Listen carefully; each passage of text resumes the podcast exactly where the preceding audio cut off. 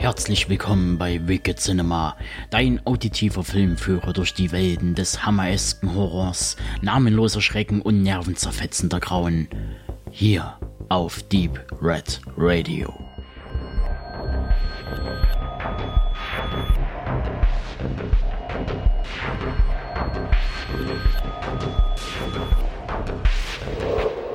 Sawney. Flesh of Man. Menschenfleisch. Ja, das hört sich schon sehr eindeutig irgendwie nach einem Kannibalenthema an. Und ja, das ist es auch. Ein schottischer Kannibalenfilm von 2012, der sich einer Legende zu eigen macht um eine Person, die man Alexander Bean nannte.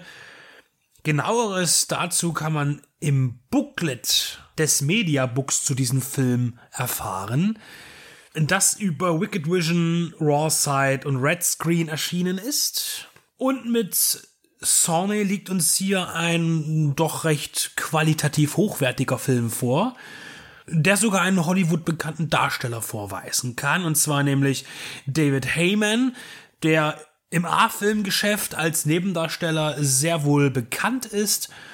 Und er darf hier ja, einen diabolischen, abgestumpften, degenerierten, notgeilen Kannibalen spielen, der mit seinen Schergen äh, und seiner Familie in ja einem Höhlen- und Tunnelsystem lebt in den Highlands und dort ja seit Generationen ja diniert.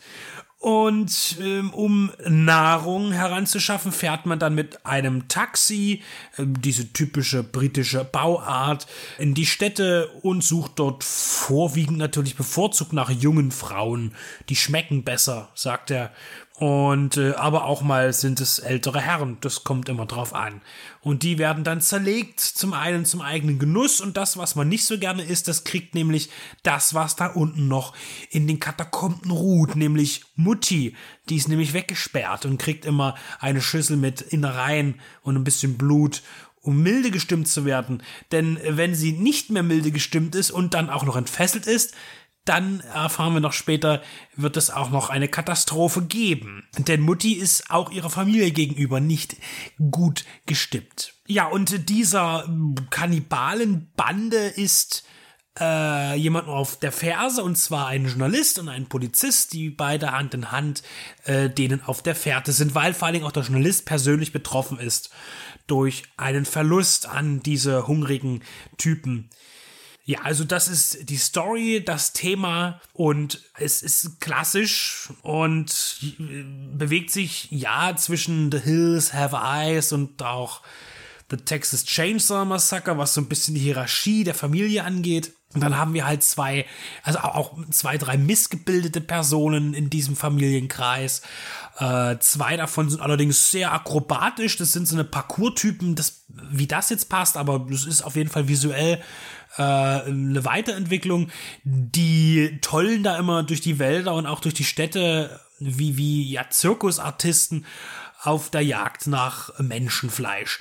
Und das ist alles ganz widerlich und ich finde, dass ähm, der Sawney, so heißt dieser äh, Charakter, der hier das Oberhaupt mimt, zumindest das, was agieren kann, intelligent. Böse Männer tun, was gute Männer träumen. Und äh, mit der Einstellung versucht er eben dort äh, sein, sein Leben zu führen auf einem so ein bisschen abgegammelten Hof. Also ist einerseits so diese Gebäude, dann hat, dann hat das alles Zugang zum Keller, hinten raus in die Natur, zu einem ver verborgenen Höhle, wo ein Wasserfall drüber ist. Und da kommen wir nämlich auch zum Thema, das könnte jetzt alles irgendein so Wald- und Wiesensblätter-Ding sein, aber dafür ist er tatsächlich optisch zu aufwendig. Also es ist kein Billigfilm, wir haben hier auch äh, eine wunderbare Kulisse, die genutzt wird. Das steht auch wieder so im Kontrast, weil äh, das geht gleich los. Gerade die ersten Minuten sind da sehr beeindruckend, da kriegt man sofort vermittelt, dass es sich hier um eine doch hochwertige Produktion handelt.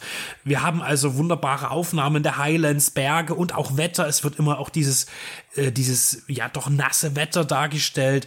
Wir haben tolle Landschaftsaufnahmen und äh, auch direkt in tollen Natursets werden auch Action-Szenen abgehandelt und auch andere Sequenzen. Das heißt, hier hat man wirklich äh, auch äh, geklotzt für so ein Thema. Und in der Tat kommen hier Liebhaber dieses Subgenres sehr auf ihre Kosten, denn da wird mit allem gespielt, was eben dazugehört. Und das ist dann eben wieder schwer verträglich für Menschen, die damit gar nichts anfangen. Es ist ein Kannibalenfilm.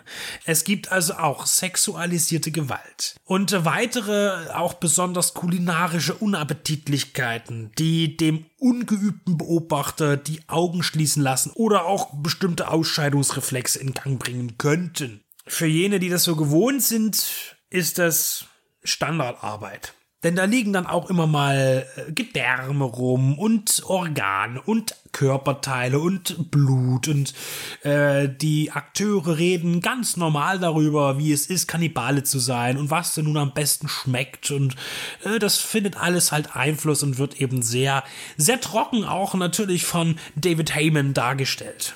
Ringsrum gibt es eben so eine kleine Kriminalgeschichte. Es wird gesucht, wo sind die ganzen Menschen hin.